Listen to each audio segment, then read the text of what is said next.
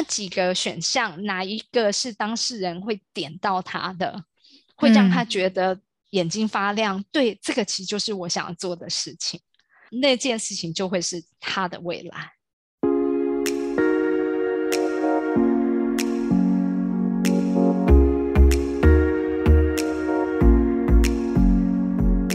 欢迎来到沙塔学院院长聊心事，我是 Cecily，我是 Amy。哎，Amy 啊，我跟你讲哦，我最近啊想到一件呢，我们的听众呢应该一直有的疑问，嗯，就是这明明 title 写着占星院长聊心事，明明是占星师在这边聊话题，可是我们从头到尾压根我们都不聊星座、星座 运势。对，其实我也有点好奇，怎么聊着聊到后来都没在聊这个呢？而且是我们从头到尾都没有聊过星座运势，我们这一季都没有聊到关于这些事情。嗯，没有哎，为什么啊，老师？是应该是说呢，我其实一开始就是定位呢，这个节目啊，应该是聊世代的差异。那这个世代的差异，它是因为从我们的呃木土汇合。这一个星象来去看到呢，在两千年之前是土象，两千年之后是风象。整个世代呢，其实它会有很大的世界环境价值观的变化。嗯，所以我想要聊这样子的方向的。不过呢，我先讲了，其实呢，有一个背后我自己私人的个性原因。什么？因为我天生反骨。老师是个反骨的人是吧？是说老师是因为反骨才跑来做占星吗？呃，是，我是因为反骨，所以我才做占星。我也因为反骨，我不喜欢呢，就是别人觉得我一定会做的事情，就是哎，占星师你就一定要讲星座运势，你才会红啊，你才会有很高的点点赞率啊。别人就觉得说这样做就会成功，那这个方法呢，我就会质疑，我就会不想做。其实某种程度，我其实也是有点这种人，所以我们才会遇到在一块。是没错，不过我觉得我还没有到完全像老师一样，哎，就是可以很洒脱的，就是不想照着所有的人走。就是我现在有的时候偶尔虽然。想要反骨，点类似小叛逆一下，但是嗯，还是会受到大家的那个影响，因为我已经从我的那个要受制于人的牢笼逃脱出来了，我都逃脱出来了，而且都这把年纪了，我干嘛不做自己呢？嗯嗯嗯，我想做什么就做什么吧。嗯，也不过就是开个节目呢，讲一讲我自己想要碎碎念的一些话嘛。有人听我开心，没有人听无所谓，我们自己讲了开心就好，对不对？我希望可以快点像老师一样这种洒脱。哎，那让我很好奇，哎，老师你是什么时候发现自己其实这样反骨的人啊？我其实也是呢，从这个节目的定义，就是土象啊、风象啊来去。感知到我自己以前呢，一直是在土象的这个世代，我跟其他人做事的方法的差异。嗯，因为我们这个世代的人呢，就是呢做事情，我们一定要先设定好目标，嗯，而且这个目标呢，通常都是有一些很具体可以衡量的结果，例如说业绩，或者是客户的数量。或者是你的像我们现在什么点赞率，好，或是那个广告的曝光量这些等等的，来作为成功的定义。嗯嗯嗯。当然，我不是说用这样子的方式去衡量不对，可是呢，一旦当我们呢有了一次的这个成功经验之后，我们后面就会开始一直不断重复做。嗯嗯。因为要追寻一样的成功道路，感觉最安全啊。嗯嗯嗯嗯，对啊。然后你就会呢，一直不断的要去跟着前面已经达成的那个成果去做比较，一次又一次的去做比较。然后如果你有哪一个假设说，哎，不是每一次业绩都往上提升，不是每一次的广告的曝光率都往上提升，可能它其实就会有下滑。这个时候就要怎么办？就要买广告，就要检讨。啊，就要检讨。对，就要检讨哪里做不好，嗯，对对对，哪里做不好，哪里没有做对，哪一个环节没有扣好，嗯，所以呢，这件事情呢，其实才没有办法达成那个我们期待中的那样子的一个成效成果，嗯，对，嗯，对。那当然有一些事情呢，其实它是需要一直重复 routine 做的，没有错，嗯。可是呢，有些事情其实呢，它可能。一次又一次，必须要有一些新的创意进来，嗯嗯嗯，新的变化、新的作为进来。因为有这个新的东西进来之后呢，其实它可能会产生更好的结果，或者是产生出不一样的结果。嗯，但是呢，我们以前首先第一个会很抗拒采用新方法。因为已经知道结果是长这样了，采用新方法，大家就会很多的抗拒跟质疑它。对，没错，你的感受最深嘛？我们以前有聊过这个部分。对，因为像现在有时候我在工作上面，或者是包含以前在做研究的时候，我的指导老师跟老师差不多是这一辈的人。那我就发现，有的时候，当有一些新的技术或者是一些新的做事情的流程有所改变的时候，去跟这些长官、老板、老师沟通的时候，我常常其实蛮长第一时间就会先，就是我觉得接收质疑或是接收询问，我觉得我可以，这提供了我就是再多一次去醒思我的提案或是我。即将要去做的这个实验设计是不是够好，或者说够明确？但是在这过程当中，我常常第一时间其实感受到的，从长官或者从老师那边得到了，其实第一个时间常感受到的是不接受。我觉得其实啊，我看到很多人呢，当他一直在做重复 routine 的事情啊，他会觉得他会做得越来越轻松。越来越呃，就是因为你每件事情你都是重复做过了嘛，所以其实它就呢效能会很高，它就可以呢省下很多的心力。只要呢，就是让这个事情一直重复的维持在这个固定的框架里面就好。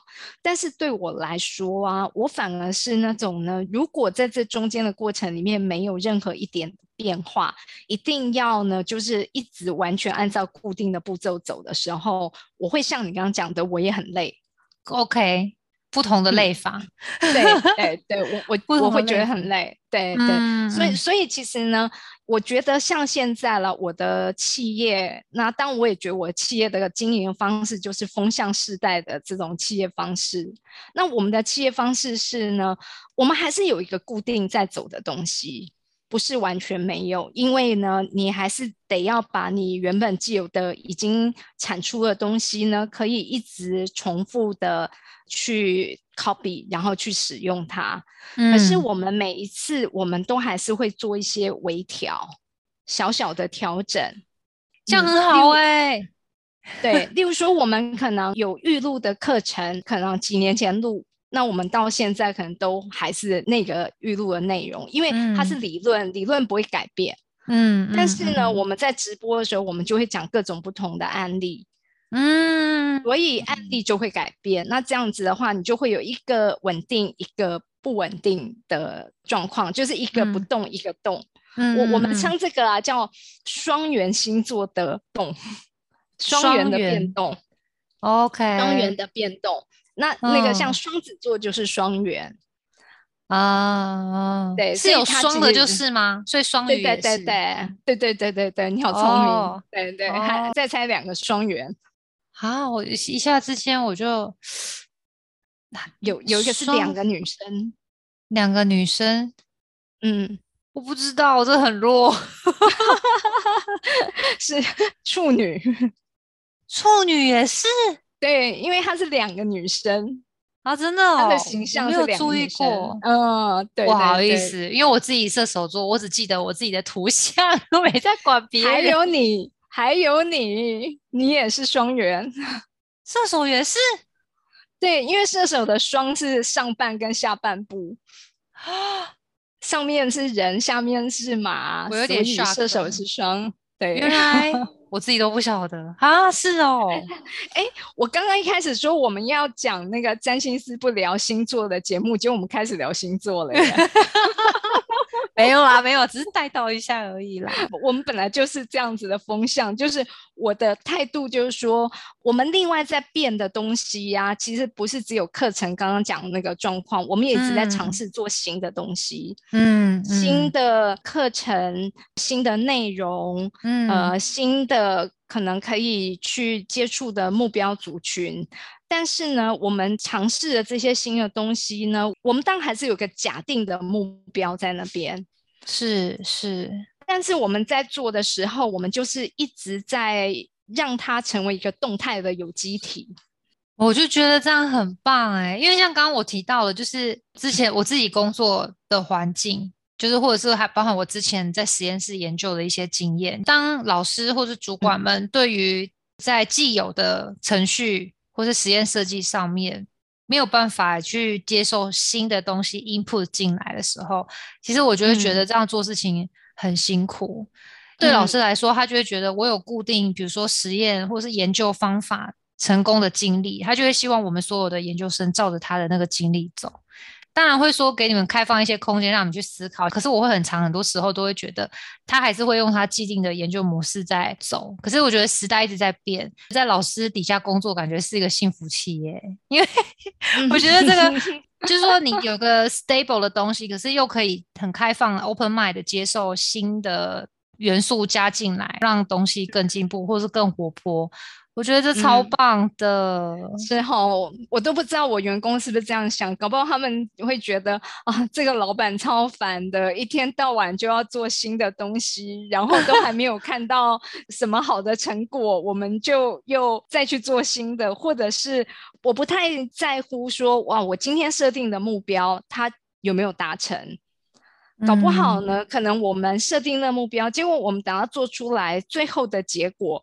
跟我们本来设定他应该要用用上的目标是不一样的，可是他后来可能会用上到另外一件刚开始没想过的方向。嗯，真的。所以所有走过的呢都不会浪费。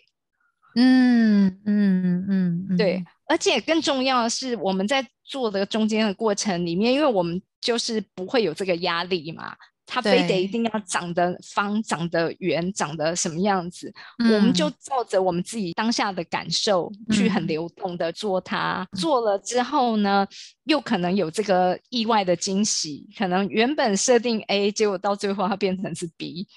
是，哎，可是我想要 呼应一下老师在讲，就是我们在做这件事情啊。其实刚刚老师说你叛逆嘛，就你有双元的性格嘛，可是。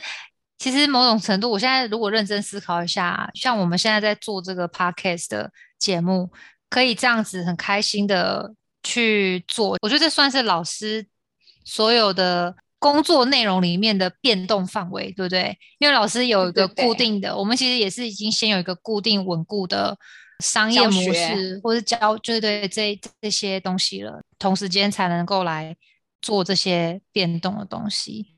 我觉得也算是我们在做这个节目的时候，同时也是希望听众可以一起去思考的。就是说，风向时代虽然是处在变动的时代，可是某种程度你还是有一个稳固的东西去支撑自己，会嗯嗯会比较叫算什么？比较实际吗？还是什么？所以它这个就是我刚刚讲的双元的变动。双元变动是一只脚稳固，一只脚在动。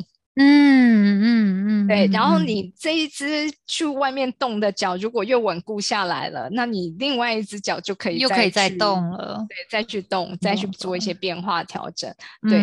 而且其实我觉得呢，当我们用这样子，我刚刚形容有机体的时候，我在做的过程里面一定都是呢源源不绝，有很多的灵感，有很多的想法，一直想要产出，嗯。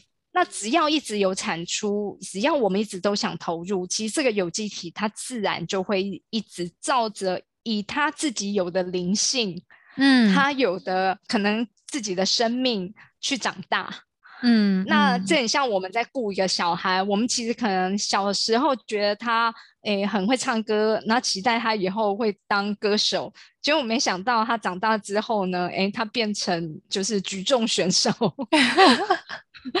诸如此类的，对不对？是哎对所以这个东西其实是我觉得没有什么不用刻意去设限的，但是我还是有一个，就是说想要回到一开始的点，为什么我不想要聊跟星座、占星有关的内容？那我们到底这个节目，其实我真正想要做的是什么哦？嗯因为我其实觉得啊，身为占星师，不是呢，只是一直不断的在去听这些星座运势、这些星盘的判断的一些技术面的内容，因为呢，这些东西就像有一个公司的 slogan，就是呢，科技始终来自于人性。嗯，所以星盘始终来自于我们的人性，我们的生活。嗯，所以，如嗯果呢，身为一个占星师，他是应该要有一个呢，理解整个社会的各个层面的现象，甚至也用我们占星的工具去了解呢，我们其实进入了是一个什么样未来的趋势。嗯嗯嗯，没有，我觉得这超重要啦啊，因为其实我觉得每个人人跟人之间的沟通，其实都是基于自己的生活经验跟经历嘛。那我觉得其实除了占星师，或者是很多其他的在帮人家指点迷津的 各种角色的工作工作者，这人对对，其实等于自己的工作经历带给自己的什么 input，会影响他后来去协助他人的时候给予建议啊，一些想法。就像人家说的，你是从小相信观世音菩萨的，你就会告诉别人哦，你其实后面有个观世音菩萨。可是你是相信耶稣的，你就会说你有耶稣。可是其实不管是观世音菩萨还是耶稣，在背后来说，其实都是想要告诉对方，就是有个天使，有个很棒的灵魂会帮助你之类的，或是会协助你。但是目的性其实都是一样，就是为了帮助这个人稳定情绪，或是让他安心，可以好好的、嗯有信心的去做事情。但是这完全取决于这个工作者本身的理解。我就是觉得老师这样超好的，就是因为有时候我们一直太禁锢在自己的生活经验，理解的东西太少的时候。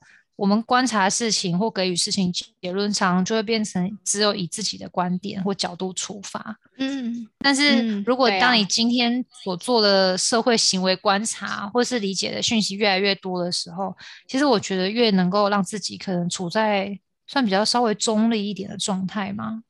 当然，你会是一个客观，你也会呢能够去带给对方，其实有更多可能性。更多嗯的可能性，因为呢，我们就算看着这个星象，我们知道这个星象的人，他其实呢有一个非常棒的未来。假设说好了，我举例，其实以我自己的星盘，我在五十一岁之后，我会走的是木星大运。这个木星是在第九宫。好，我现在讲的都火星文哈。对那 因为木星是代表是自由，可以提升自己的视野跟智慧的一个行星，然后它会呢获得很多丰盛的礼物。那这个木星要到哪里去呢？它在第九宫，第九宫就是国外宫。，OK，，对对，然后所以老师要出国可。是啊，对啊，对。但是你知道，就虽然我早就已经知道我自己呢，在木星大运的时候，我会有这样子的形容。抽象的形容的未来，可是如果今天呢，可能一个占星师他一辈子当然不是亵渎啦，哈，就是说，其实可能他自己呢就一直在那个行天宫地下室里面，呃，工嗯作，他也很少有机会走出去接触外面，甚至连呢出国的机会其实都很少。嗯那你可以想象他怎么去，他去形容这个木星在第九宫的真相，他可能会把它形容以他的想象，可能他就会觉得说，嗯，你这个时候呢，有机会可能可以去日本或者去 韩国，去那边生活。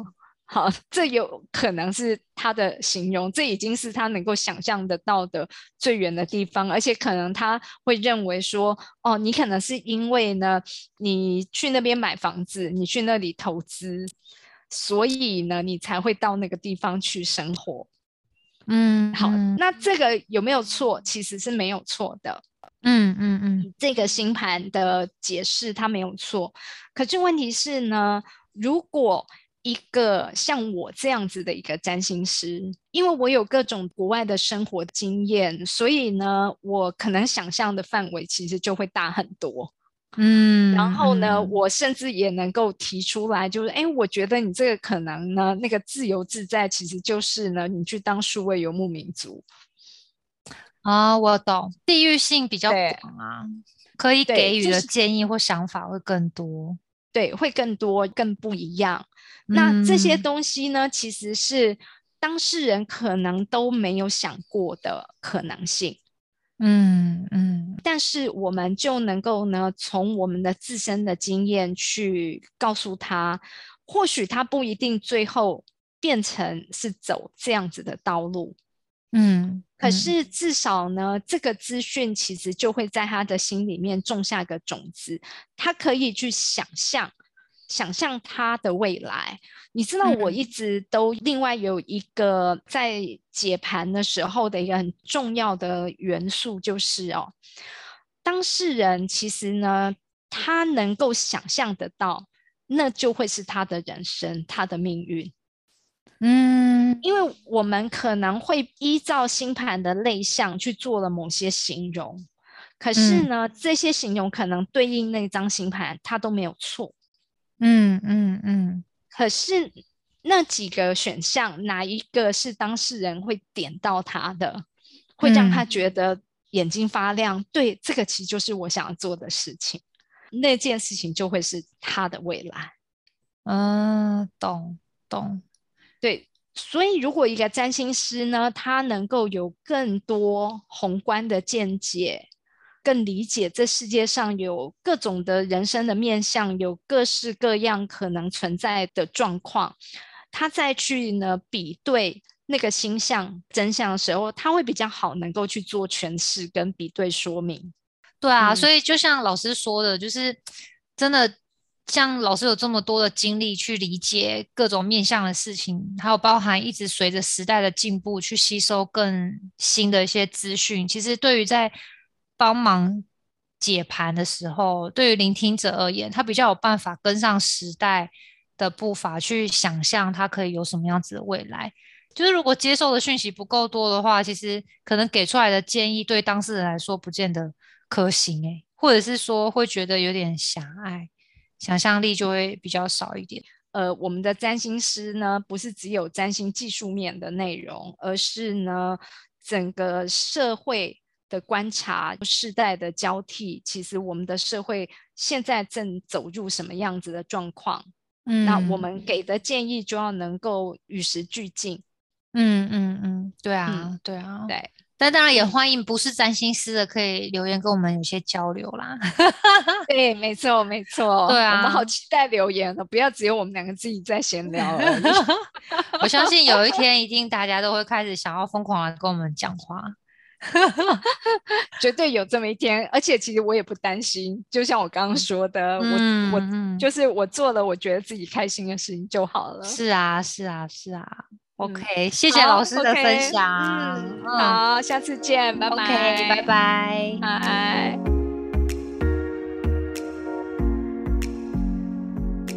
凝视星空，开启生命。占星就是一门教我们了解独特自己的学问。星空凝视占星学院提供多位资深占星老师的资商服务，从初级到高级的核心课程。多样主题的工作坊、沙龙，以及出版占星书籍，欢迎您到星空凝视的脸书粉专、微信公众号、IG 关注我们。